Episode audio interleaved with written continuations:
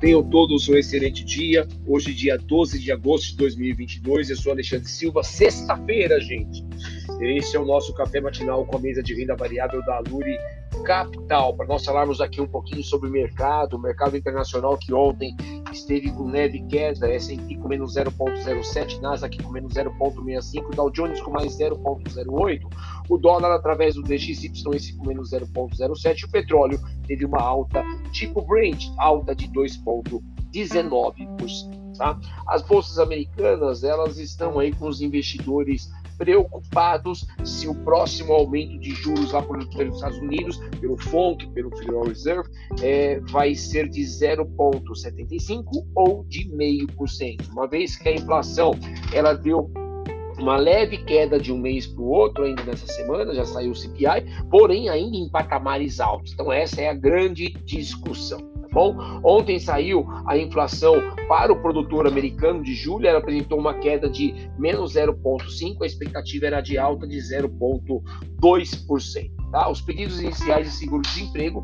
esses trouxeram 262 mil novos pedidos, a expectativa era de 263 mil, veio em linha com a expectativa. Tá? A OPEP ontem cortou a previsão de aumento na demanda global por petróleo em 2022 para 300 mil barris por dia. Então, a diminuição aí é, no que a OPEP está enxergando. Tá bom? Já saiu agora de manhã o PIB da Inglaterra, com acumulado dos últimos 12 meses, trazendo alta de 2,9, a expectativa era de alta de 2,8. A produção industrial lá no bloco europeu, essa apresentou alta de menos 1,6, a expectativa era de, de queda é, de menos 1,8%. Tá? Indicadores, sai daqui a pouquinho às 11 horas lá nos Estados Unidos, a confiança do consumidor americano, vamos ver como é que está a, a, ponta compradora aí, né, no varejo, serviço, o consumidor americano lá às 11 horas da manhã. Tá? Mercado internacional, que às 8 horas da manhã já abre com S&P futuro com alta de 0,40, Nasdaq com alta de 0,47, Dow Jones com alta de 0,35.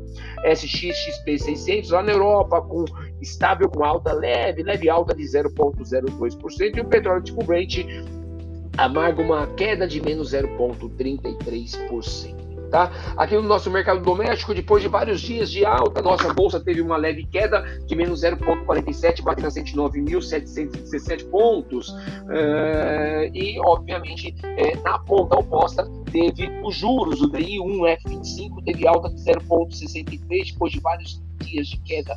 Os juros com vencimento em janeiro de 25 teve alta de 0,63. O dólar futuro está valendo ontem, fechou valendo ontem R$ 5,189 por dólar, alta de 1,25, seguindo exatamente o mesmo movimento do mercado americano. A gente vem falando alguns dias aqui do fluxo de capital estrangeiro. No dia 9 do 8, ah, houve entrada no canal B3 de 100 de 1,45 bi de reais. É fluxo de capital estrangeiro. O estrangeiro tem muito impacto na nossa bolsa aí, gente. Olha aí, chegando e sustentando a nossa bolsa. Isso é uma informação bem importante, tá bom? A gente tem divulgação de balanços hoje. Eletrobras, CEMIG, Cosan e. Dias Branco soltam seus resultados depois do fechamento do mercado.